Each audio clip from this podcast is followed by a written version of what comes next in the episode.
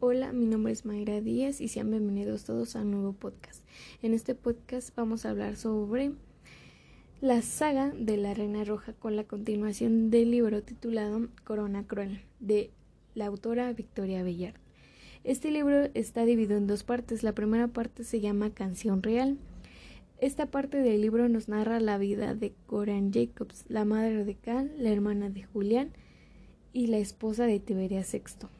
Su historia comienza cuando ella tenía entre 13 y 15 años. Su familia no era muy poderosa, era noble.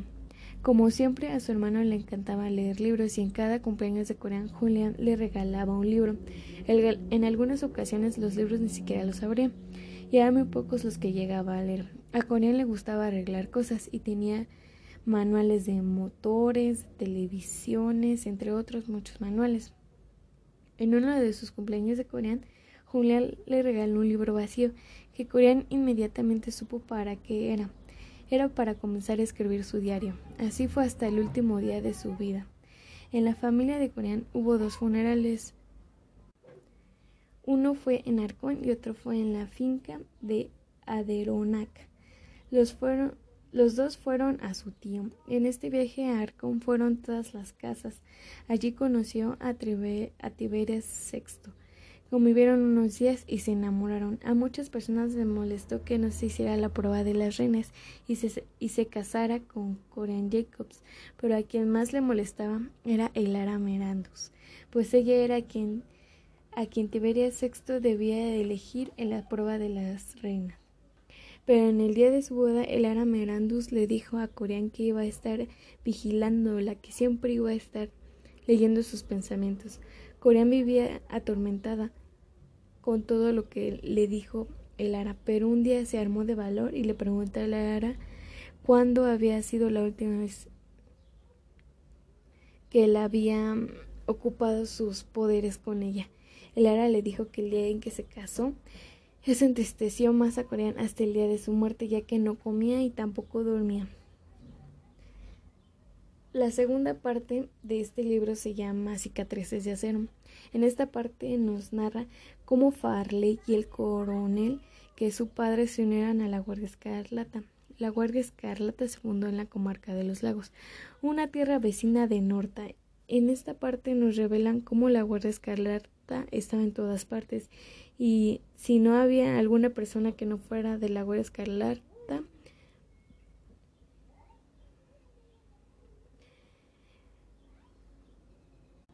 perdón, y si no había alguna persona que no fuera de la guardia, buscaban la manera de que entrara a esa ciudad. Así fue cuando Farley conoció a Shade, el hermano de Mer. Les hacía falta personas de la guardia en los pilotes, así que Farley aceptó a Shade y dos personas más. Farley estaba en una misión, pero no se, pero se le complicaron las cosas y estuvo a punto de morir, pero por suerte Shade apareció y después desapareció como lo hizo. Lo hizo gracias a la habilidad que él poseía. Farley se espantó al ver esto, pero Shade la pudo calmar explicándole un poco de lo que pasó, pero él tampoco comprendía lo que estaba pasando. Después de un tiempo, Shade se convirtió en algo, alguien muy importante para la guardia, ya que con su habilidad podían meter a personas a las ciudades sin ser bueno, detectados. Farley y Shade iban caminando por la plaza, pero Shade le dijo a Farley que lo iban a, trasladar a otro lugar, pero estas órdenes eran directas de un general de alto rango. Esto se les hizo muy sospechoso a los dos y Farley llegó a la conclusión de que se querían deshacer de Shade.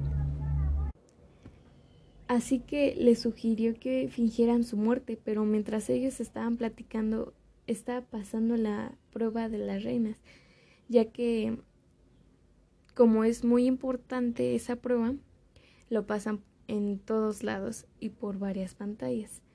Pero en ese momento pasó lo que le sucedió a Mer, que sobrevivió cuando, cuando se vio que debía de haber sido electrocutada en el pararrayo. Los dos dijeron que Mer era diferente y que la iban a ayudar. Le iban a ayudar, pues ya que entró al palacio, estaba en el palacio como se comentaba en el otro en el otro podcast.